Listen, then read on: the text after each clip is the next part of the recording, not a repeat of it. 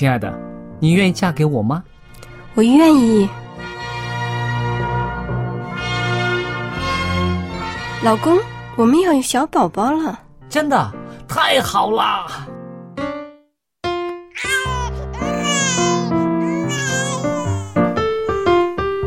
妈妈，妈妈，看我画的画，好看吗？真好看，宝贝画的太棒了，拿去给爸爸看看。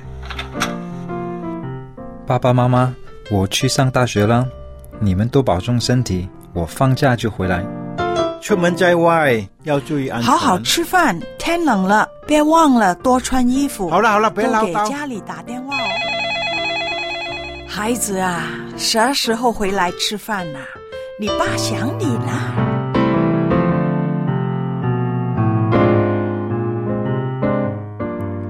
好，明天就回来。家人，给我生命的人，与我共同生活的人，与我分享喜悦的人，也是给我带来麻烦的人。每一天说说笑笑，有时也吵吵闹闹，因为我们是一家人。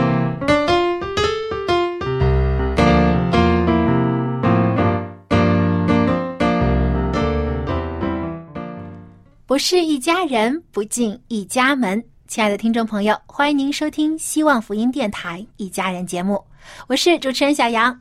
那么和我在一起的呢，还有资深传道人约翰弟兄嗯，大家好，小杨你好。啊。约翰弟兄啊，我知道您刚做了爸爸，一定很高兴了。嗯，那么对于小宝宝的照顾啊，我相信你也用了很多的心思。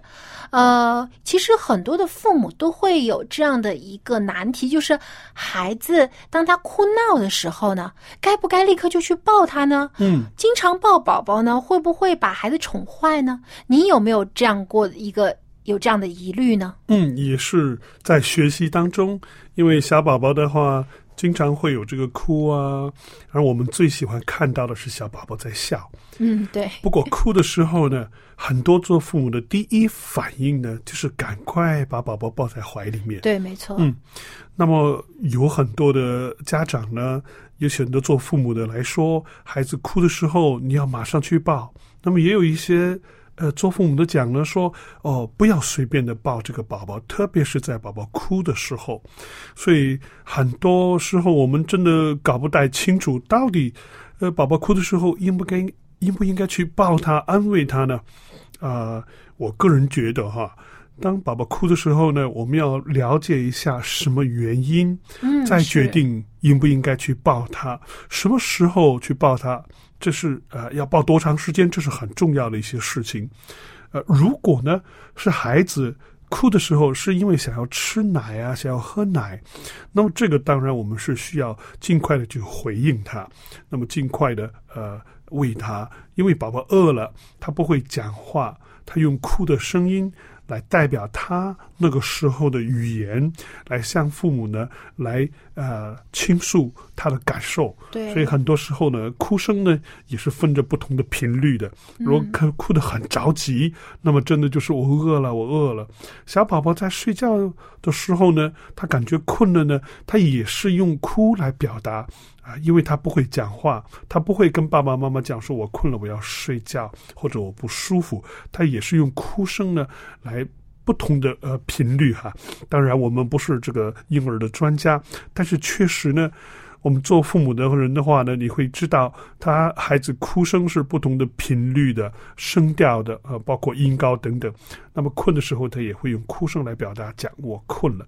那么这个时候，我们要知道该如何的去处理。嗯，那是不是呃，大部分的父母啊，当他听多了孩子的哭声，他就能够分辨得出孩子是因为什么原因而哭呢？嗯，差不多，大部分的父母都可以呃清楚的分辨出孩子的哭声。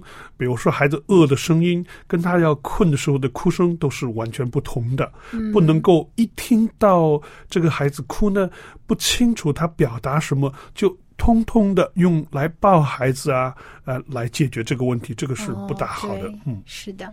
那么其实啊，因为我自己还没有做妈妈啊、但是我周围很多的朋友啊、同事啊，都最近呢都成为了新妈妈，嗯所以啊，呃，我也有兴趣呃上网呢去找一些关于育儿方面的这些的材料来看一下，与他们分享一下。嗯那其实呢，我发现啊，关于抱不抱孩子这个话题呢，网上有出现两派的学说，就是一派呢就认为要抱。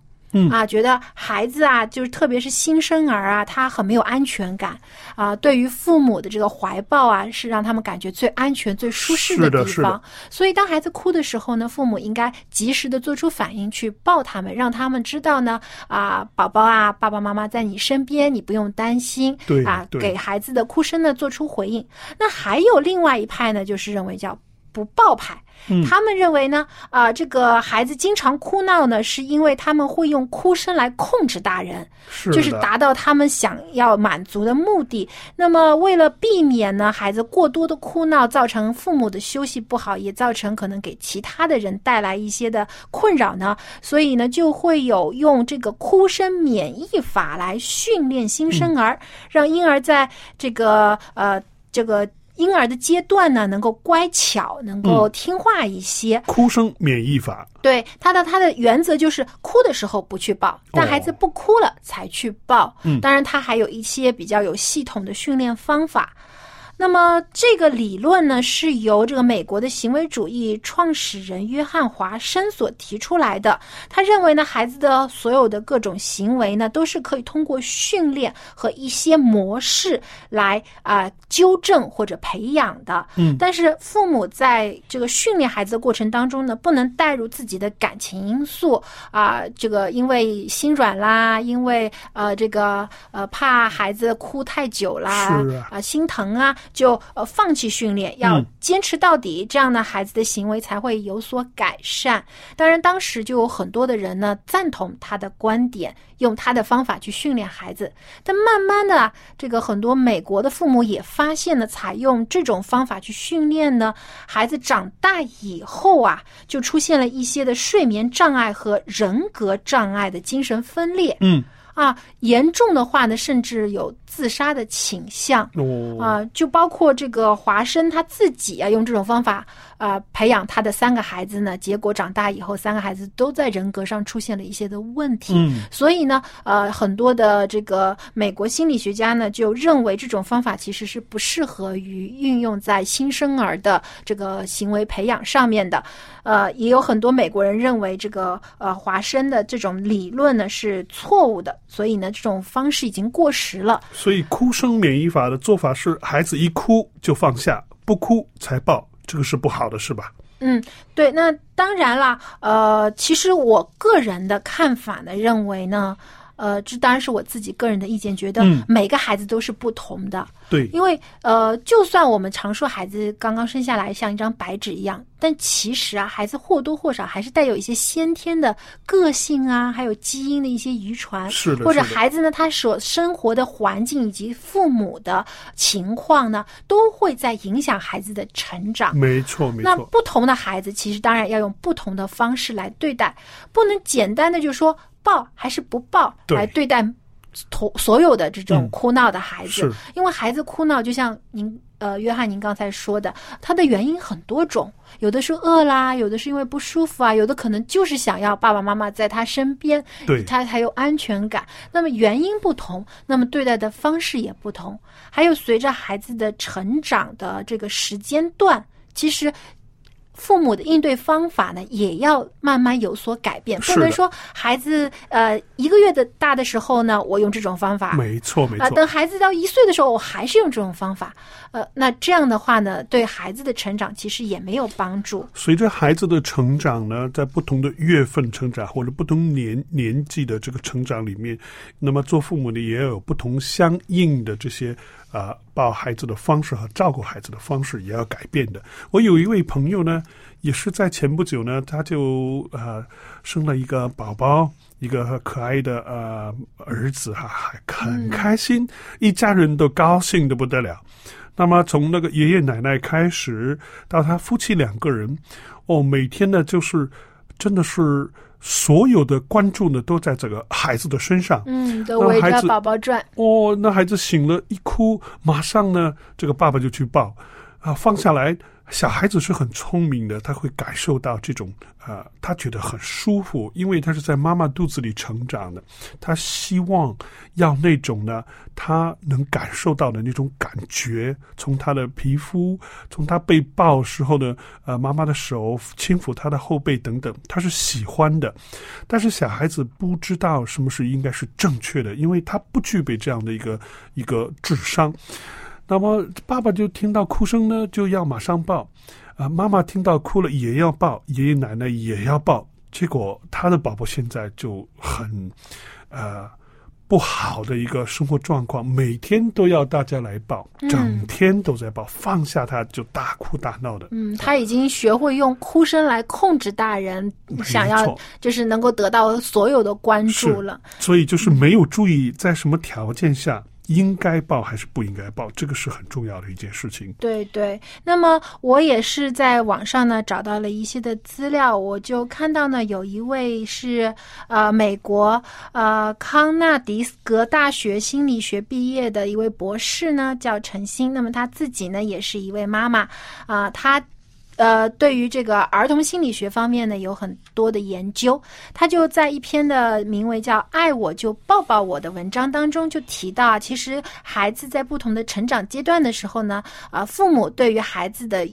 呃，这个安抚啊和拥抱啊，其实也要渐渐有所改变。他说，对于呃刚刚出生到六个月的小宝宝呢，要尽量的多抱多安抚。那么也也有研究表明呢，在啊、婴儿呃出生到三个月的期间呢，父母如果对孩子的反应做出得体的、及时的回应的时候呢，这个孩子啊，当他渐渐长大以后呢，他跟人的沟通发展呢，会发展的更好，而且呢，呃，他的脸部表情啊、手势啊，以及、呃话语的这种发音啊，也会呃发育的更好、更全面。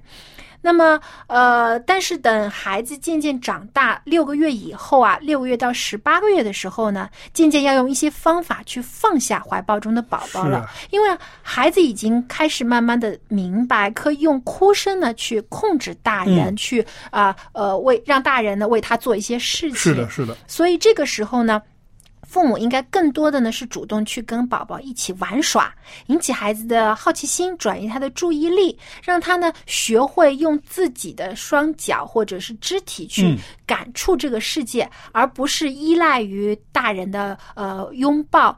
呃，像有些孩子他为为了自己不想走路，他就经常用哭闹呢，让孩让父母来抱他，这样呢，他就不用自己走了。那这些呢，就是要开始慢慢的改变孩子的想法，让他学会呢，让自己去接触这个世界，嗯，不要用这个。抱孩子的影响到孩子正常的这个生理的发育了。对对，那么到十八个月以后呢，十八月到三十六个月，就是三岁的孩子了，就让孩子明白，不是会哭的孩子就有人抱了，嗯，对，因为这个时候孩子其实已经有很高的智商，他也已经明白了他的哭声呢，呃，会对大人产生一个什么样的影响。嗯那有特别是有一些孩子啊，他会因为做错事情呢而哭闹来逃避惩罚。嗯，所以这个时候呢，大人一定要明确的让孩子明白，不是哭闹和喊叫就能够啊逃避这个这个你做错事情所应带来的后果的。对，你必须要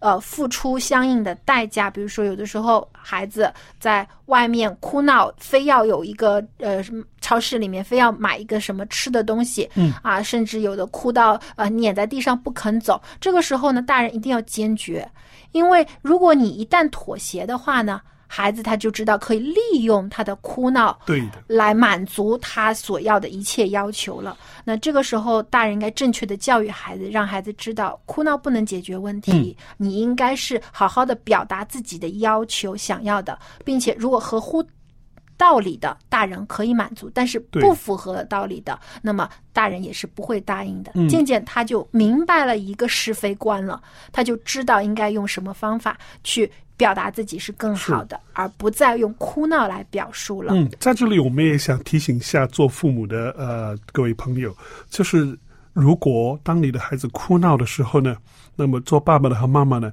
一定要站在同一战线上。嗯啊，对以前我们也和大家提过，就是当我们教育孩子的时候，一定要让你的孩子知道，他的爸爸妈妈都是同一个呃教育的方法，不会呢像我们说过，有人唱白脸，有人唱红脸，一定要意见统一，在教导孩子上，让孩子知道啊、他错了，让孩子知道什么是对的。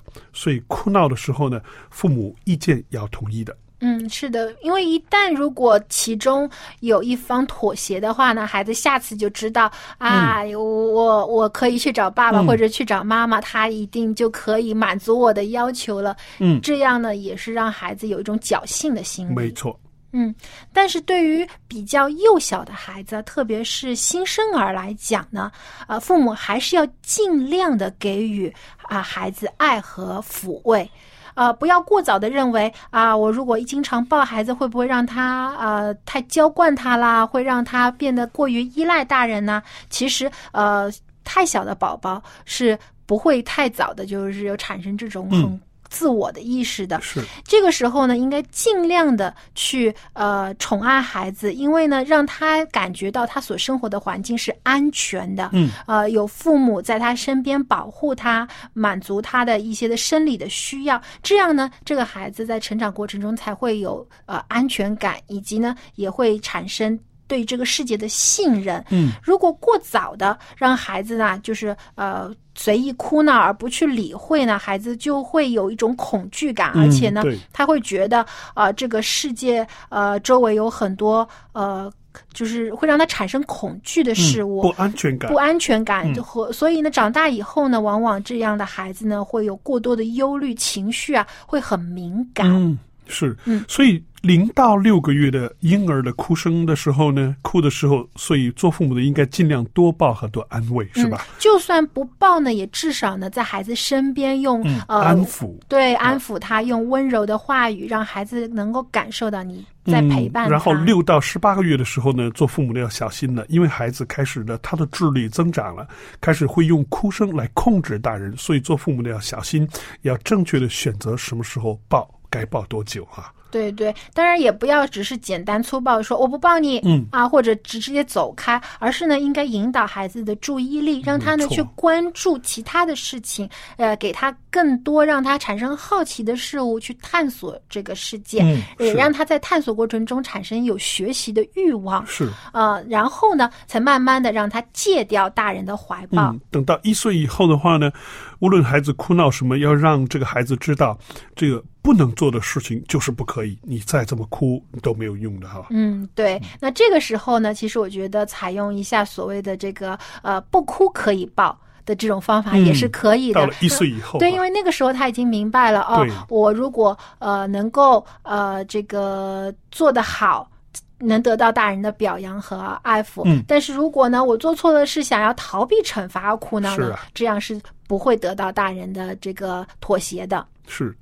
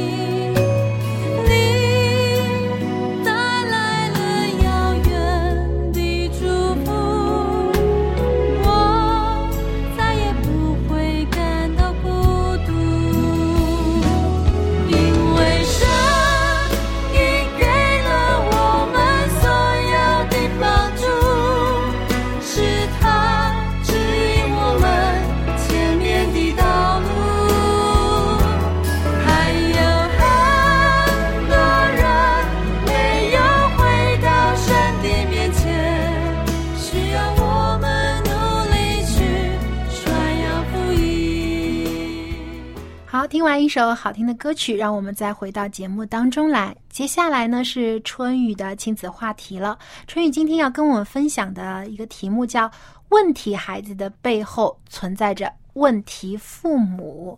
那么我们来听一听他的分享吧。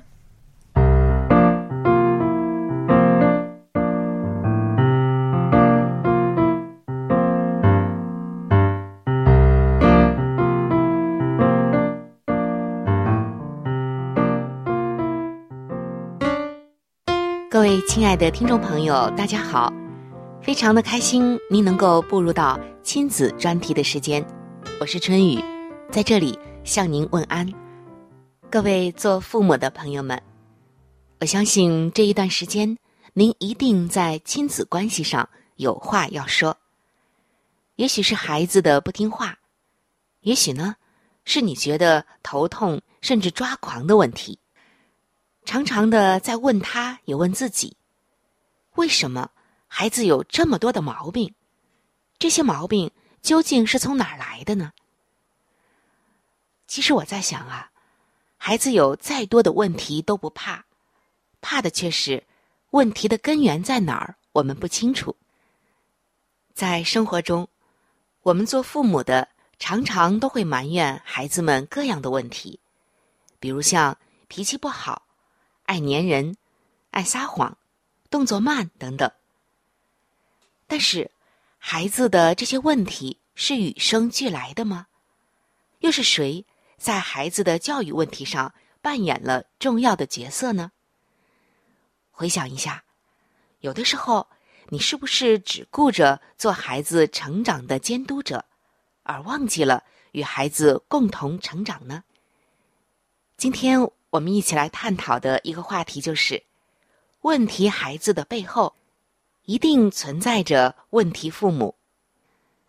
在圣经中，上帝告诉我们说：“仰望什么，就像什么。”那小孩子和父母接触是最多的，你的一举一动都会在不知不觉中影响着你的孩子，甚至你自己都不知道呢。所以。有关于孩子教育的问题上，父母亲一定要多加的反思。接下来，我们就来举几个例子。我相信这些例子一定是每一个父母亲都会碰到，甚至有的父母亲啊碰到的不止一个。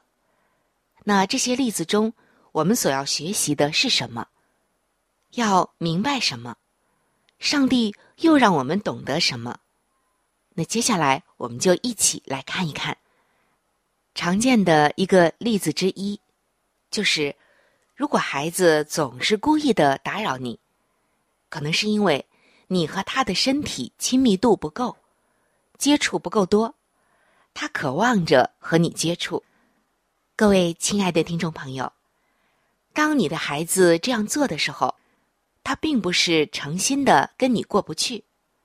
而是在清楚的向你发出一个信号：“爸爸妈妈，我需要更多跟你在一起的时间。”而作为爸爸和妈妈，对于孩子陪伴时间和质量的缺乏，才会导致孩子们的安全感不足。那他这个时候啊，在向你示爱，同时也是在要求爸爸妈妈对自己证实他们的爱。所以这个时候一定要记住，推开孩子的前提，一定是先满足了孩子。我们再来看第二种例子，那就是有关于孩子们的说谎。如果孩子撒谎，很可能是因为你曾经过度的指责过他的错误。从亲子关系的模式来看，孩子们犯错被骂的越厉害。在这之后啊，说谎的这个概率就越高。为什么呢？并不是他们生来就有这样的恶习，而是为了躲避害怕、赢得利益。假如孩子之前有过被父母亲严厉指责的这种经历，那么他就会很害怕的，因为承受不住压力，说谎就成为了一个必然。因此，父母亲先要尝试理解孩子，接纳他的行为。当然，这个接纳呀，并不是代表我们的认同。接着，就需要一个很好的沟通方式，那孩子就会慢慢的改掉这个毛病的。当然，当小孩子被指责的压力小了，也就不需要说谎来否认了。你说是吗？其实我对于我的孩子在这一方面啊，也有这样的经验。原先不懂，他犯了一些错，我就会很严厉的责备他。那在他很小的时候啊，他的第一个反应呢，就是害怕。为了使自己不再害怕，也为了能逃避父母亲的指责，他就学会了说谎。后来我们发现了这一点。我们也发现到，首先是自己错了，孩子是因为恐惧才这样，他并不是一个爱说谎的孩子。所以，我们就在主的面前认错、祷告，后来用比较智慧、柔和的方式来对待孩子的犯错，就发现啊，他真的是好多了，甚至很多时候根本没必要说谎了，因为没有了惧怕，也就。没有了谎言。好，我们接着来看第三个例子。如果你家的孩子缺乏自信，可能是因为你给他的建议比鼓励多。今天许多的父母亲都错误的认为，孩子需要的就是教育，而教育更多的就是灌输和训导。他们用着自己的经验告诉孩子：“你该怎么做”，但却疏忽了孩子的心理和想法。对于孩子来说，成功的体验会成为他继续尝试事物的动力之一。平时多强调孩子的优势，鼓励孩子勇于尝试，获得成功体验越多的孩子，他就会越来越自信。您不妨也用鼓励来对待孩子，这样的话，他就会从自卑慢慢的变得自信了。因为大多不自信的孩子都是被打压的，或者是不给他建议和选择的机会。不知道您家的孩子会这样吗？当然，问题孩子的背后总有问题的父母。如果他是这样。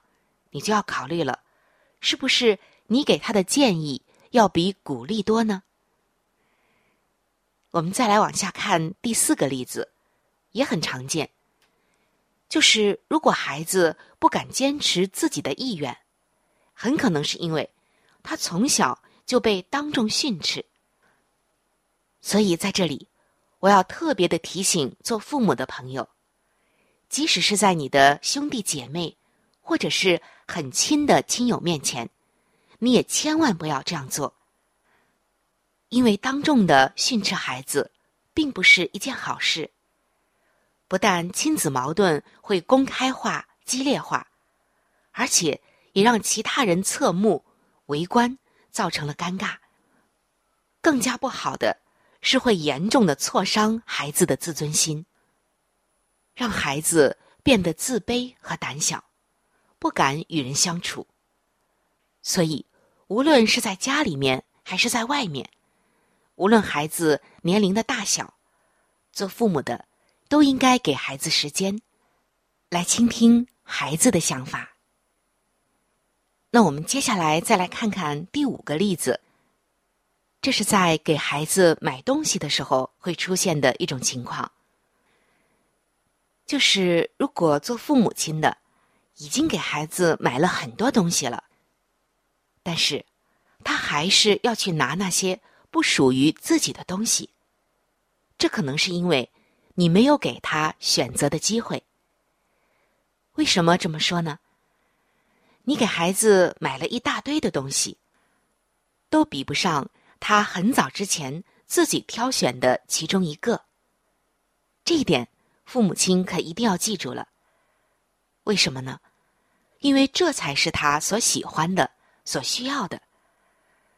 但很多的时候，我们做父母的总是自作主张的给予孩子一切我们所认为好的，并且还信誓旦旦的说：“这是为你好啊。”就这样，在爱的光环下，孩子犹如父母的木偶，选择权被无情的剥夺了。可是，亲爱的父母亲啊，你可知道，爱和自由并不冲突，所以，今天多一点选择给你的孩子吧，他就不会在买东西的时候总是不知足了。我们再来看第六个例子。是会出现在你孩子的性情方面的，就是如果你家的孩子比较懦弱，可能是因为你总是及时的帮他。所以，亲爱的父母亲们，我们无需为孩子扫除人生道路上的所有障碍和拦路虎，因为没有遭遇失败的人生，既是不存在的，也是不完整的。父母们如果过分的来包办孩子们的事情，那么孩子永远都是顺风顺水的，不会感受到失败的滋味。但孩子将来总要适应社会，面对人群，所以我们要培养孩子们自己解决问题的能力，并且还要充分的相信孩子，即使他们做的并不好。也要让孩子从小就明白，失败并不是一件坏事情。好的，各位做父母的朋友，我们今天就分享了以上的这几点，不知道有没有几点您家的孩子中招了呢？其实中招的不是孩子，而是我们，因为这正如我们刚刚所说的，每一个问题孩子的背后。都有一个或者是一对问题父母，孩子身上所有的问题，其实反映的是我们的问题。当我们意识到这一点，那么我们就找到了问题的根源。我要再一次的说，圣经早就告诉我们，人仰望什么就像什么。你的孩子每天仰望的是你，当然他会受你的影响，会像你的。优点会像你，这缺点啊也会像你。所以，今天我们首先要在上帝的里面学会顺服，那我们的孩子才会顺服。如果你都不顺服上帝，孩子又怎么能够顺服你呢？蒙福的条件是顺服，所以今天，让我们先来找出自己的问题，然后。再医治和解决我们孩子的问题。各位做父母的朋友们，让我们一起来加油！我相信您一定能够做得很棒的，因为有上帝做我们的指导者，再多的问题都能够解决。您同意吗？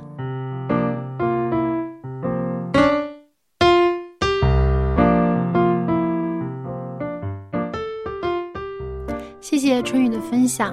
那听到他所说的这些呢，我就想到当初我在学校做老师的时候啊，也经常会遇到一些这个我们所谓的问题学生啊。嗯啊，当孩子在课堂当中捣乱呐，或者是不按照老师的要求啊做呃这个。完成他的学习的这些目的的时候呢，我们经常呢，可能一般会认为孩子自己的行为问有问题，或者孩子的性格有问题。但其实，呃，我们老师更多的讨论下来呢，更多因为会发现孩子其实是家庭环境的因素才会导致。孩子他会出现这些问题行为的，对，例如呢，有些孩子喜欢在课堂上捣乱啊，或者是喜欢跟周围的。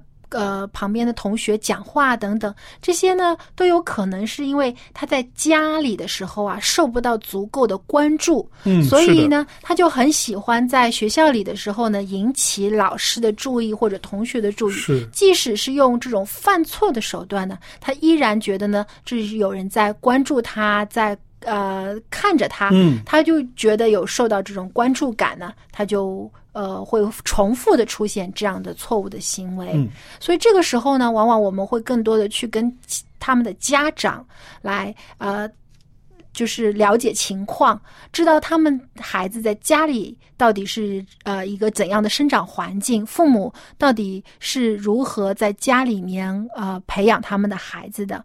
那么就发现很多会出现问题的孩子呢，都是父母啊，可能过多的忙碌于工作，呃、工作对忽视了孩子在家里面所应有的关注。嗯所以呢，孩子就有时候会采用这种犯错的行为呢，来引起父母的关注，觉得对哎，只要我犯错误了，爸爸就会看我了，就会注意我了。即使只是批评打骂，他也觉得这是一种关注。实际上孩子是感觉到已经很孤单了，嗯，感觉到孤独感的存在，所以希望父母可以关注到他的。是的，所以很多时候啊，我们往往只把眼光放在孩子的身上，觉得是孩子做错了什么，或者说是孩子他可能呃是不是交了坏朋友啊，或者是从呃一些的媒体啊等等当中了解到一些不应该他学的东西，但忽视了父母对于孩子的影响。特别是有一些父母觉得教育的问题就是学校的事情，我交给你老师了，那我孩子的成绩啊，他的这个呃其他各方面是否优秀啊，都是你老师的责任了。嗯，这是个错误。啊但其实这个观点是不对的，因为孩子的大部分的教育责任在于家庭的这个影响，家庭教育比起学校的教育更能影响嗯孩子的成长更长。为重要。对，那么在学校里面呢，孩子的确是可以学到各方面的这种文化知识，但是只是对于他的智力上面的一个培养，但是在情商上面，在性格的呃塑造上面，更多的是来自于家庭的环境。嗯，父母的工作。对，因为呢，我们常说啊父母是孩子的第一个老师。当他来到这个世界上的时候，父母是他的保护者，同时也是他们的榜样。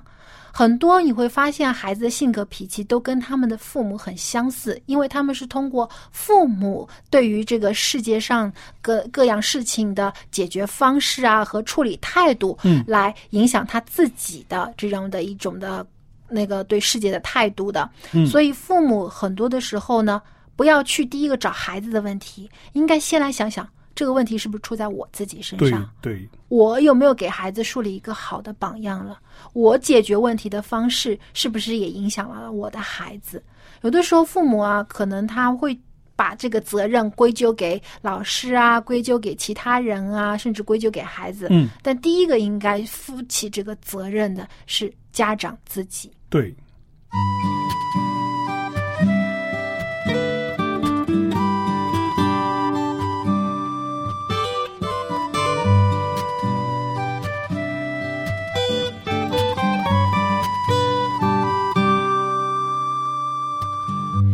的心常左右地摇摆，快乐时忘记你的存在，时常犹豫地望着天空，你是否还爱我？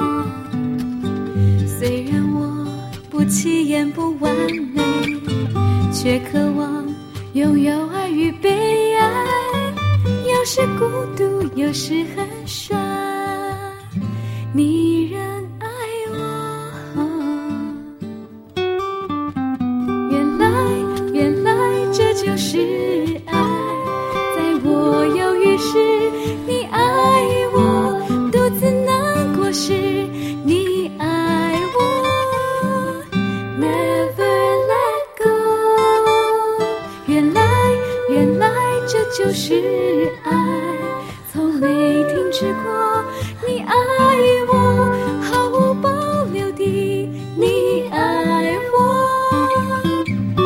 是你的爱。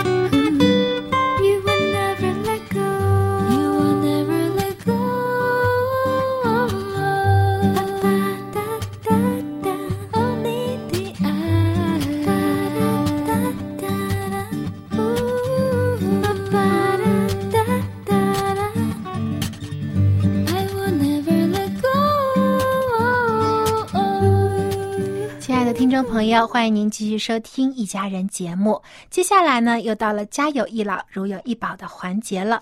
之前几期的节目，我们一直在讨论老年人这个脑中风的疾病出现时应该如何的应对。那么今天呢，蔡博士要继续跟我们分享一下啊，如何来护理脑中风病人的平时的日常生活需要注意的事项。我们一起来听一听。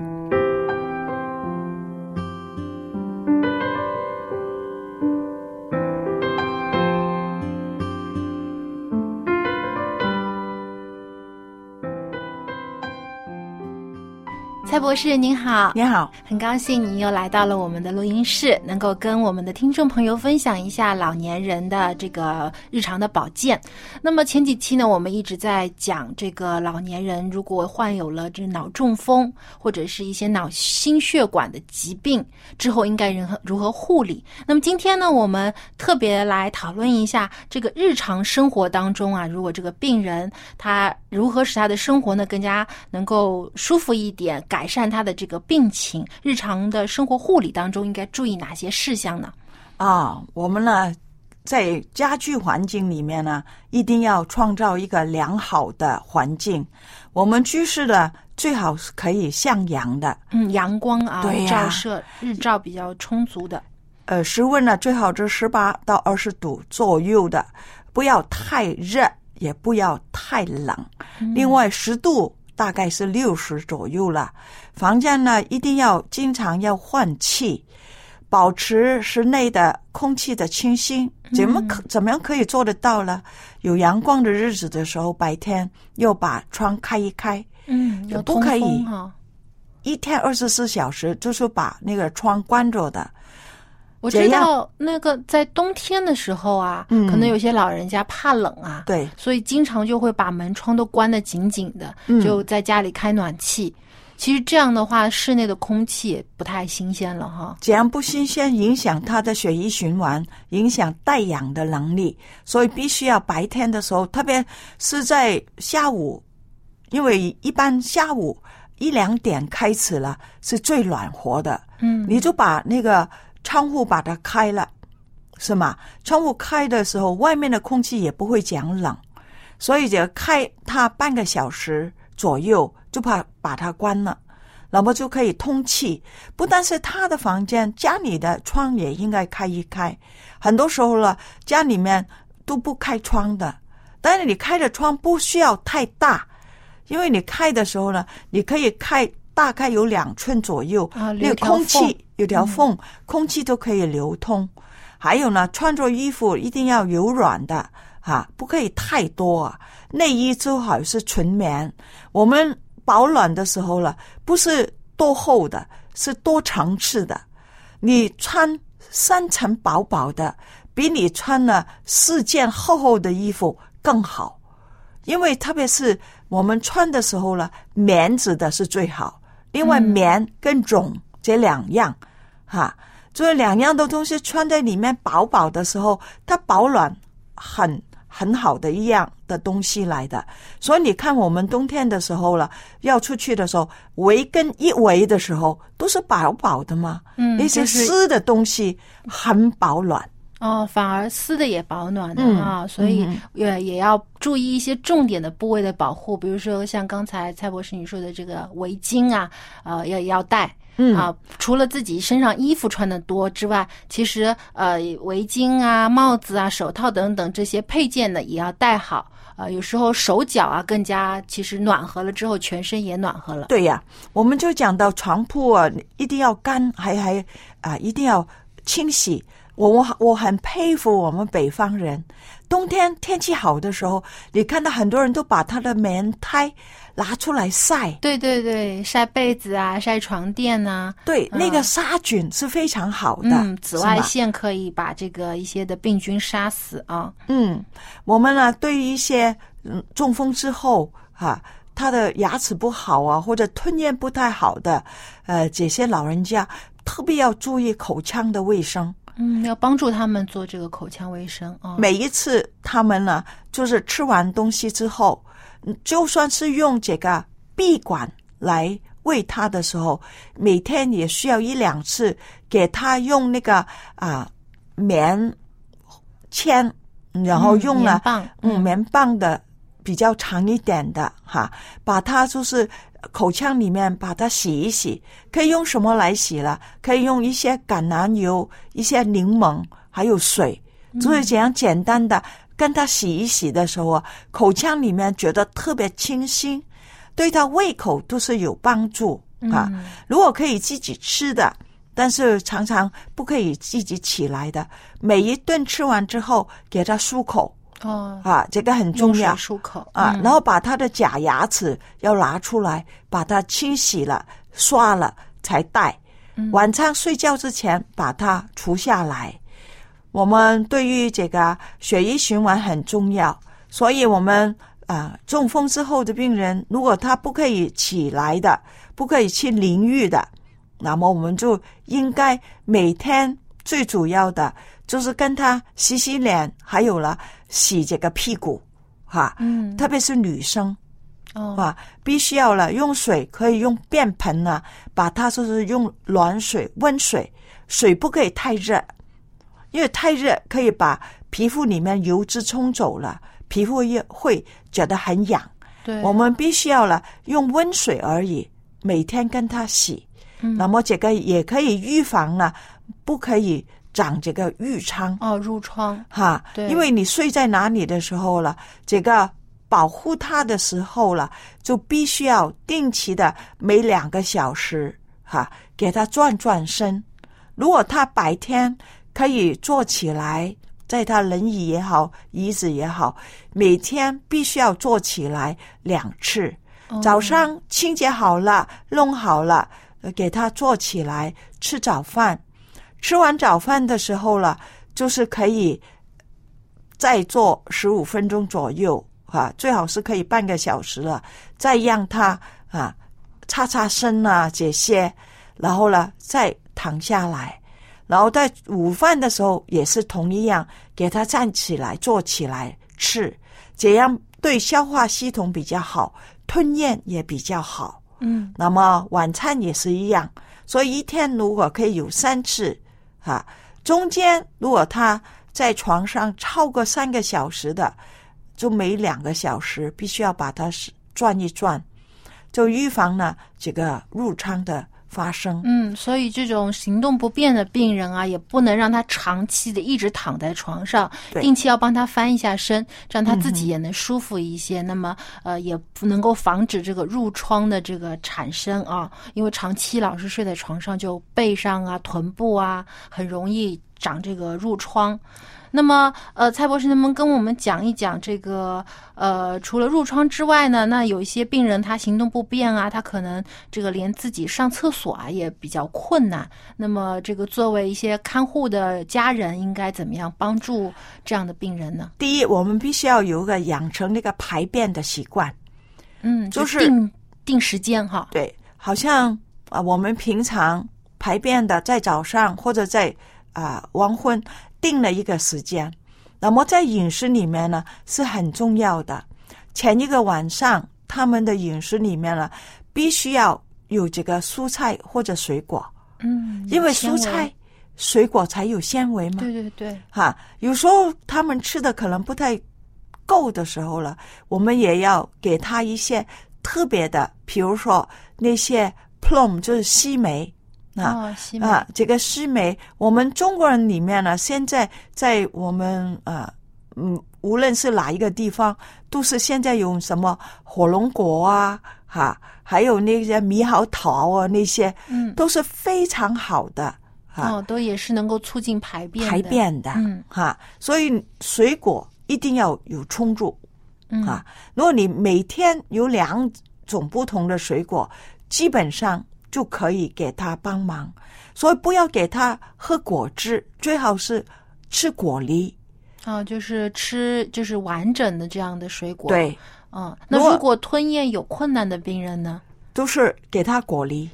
呃，就是呃，用比较说呃凝固一点的这种的果泥是吗？比如说，好像苹果很好的是吗？它就是那个可以果梨。那么，如果是身体没有这个啊啊、问题的，我们可以用什么了？很好的，就是吞咽有困难，给他吃一天一个芭蕉哦，哈。这个芭蕉或者我们呢那些干的桃啊，也可以打成梨的。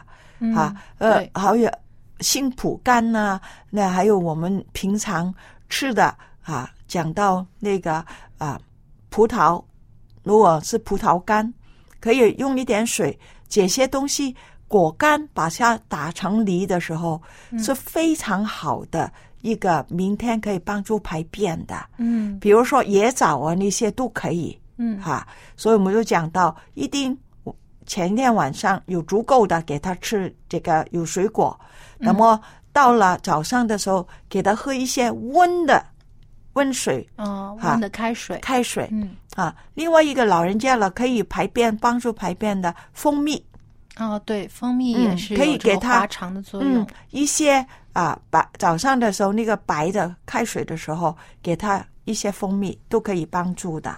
嗯嗯，那么就是除了饮食上面可以帮助病人呢，能够啊、有这个定时排便的习惯呢，那也其实还可以有没有其他一些的方法呢？比如说像啊、按摩啊，或者是呃，肠道的按摩那个是已经是最后的了，所以嗯白天一定他不可以动的时候，白天一定要给他一天可以做起来三次的时候，嗯，这个就是他的活动。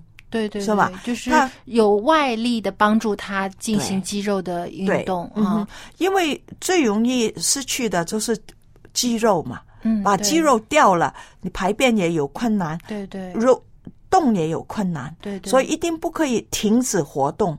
所以这个就是，呃，可以站起来，让他站起来；可以走几步的，让他一定要慢慢增加这个锻炼，还有水分啊、纤维这三样是对排便是很重要的。嗯因为这皮肤很多时候呢，老人因皮肤比较干燥，因为我们的油脂比较少嘛，嗯，所以我们怎么瘦了哈？嗯，所以第一，在饮食里面可以增加油脂是什么油脂？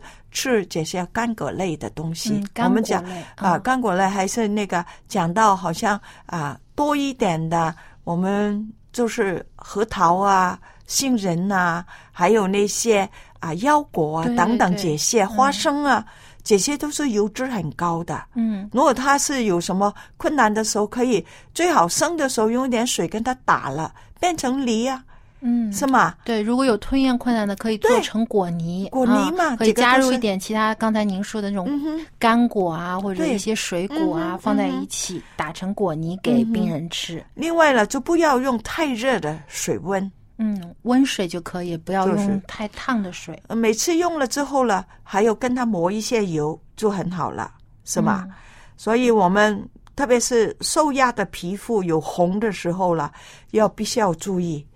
受压的皮肤是哪里受压了？如果你平旺的时候，就是特别瘦的时候，两个肩膀的后面这个地方，哈、哦还有呢，就是我们讲的，就是腰，所有整条腰都是一个受压的地方。嗯啊，还有我们的脚，因为躺在哪里呢？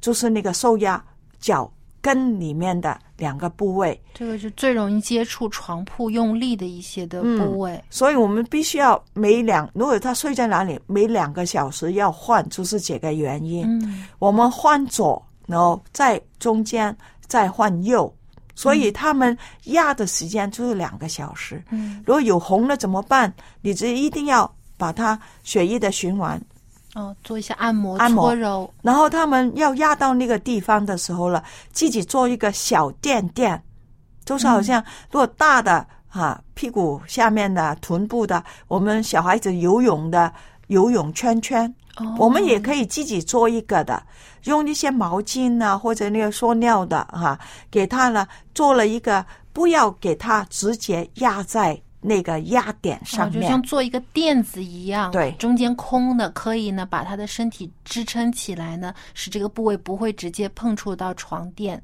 啊、这样呢就使他的身体背部的这个血液循环呢应能够保持流通，不会长时间淤积之后形成褥疮了。嗯，那么谢谢蔡博士今天跟我们分享了一些啊脑中风患者他们的日常护理。那么也希望呢，呃，我们的家人能够能更多的给一些的帮助和关心，使这个病人呢在啊、床上的这种休养的过程当中呢，依然呢能够有比较好的环境，使他呢能够病情得到啊、这个减缓，并且有好转。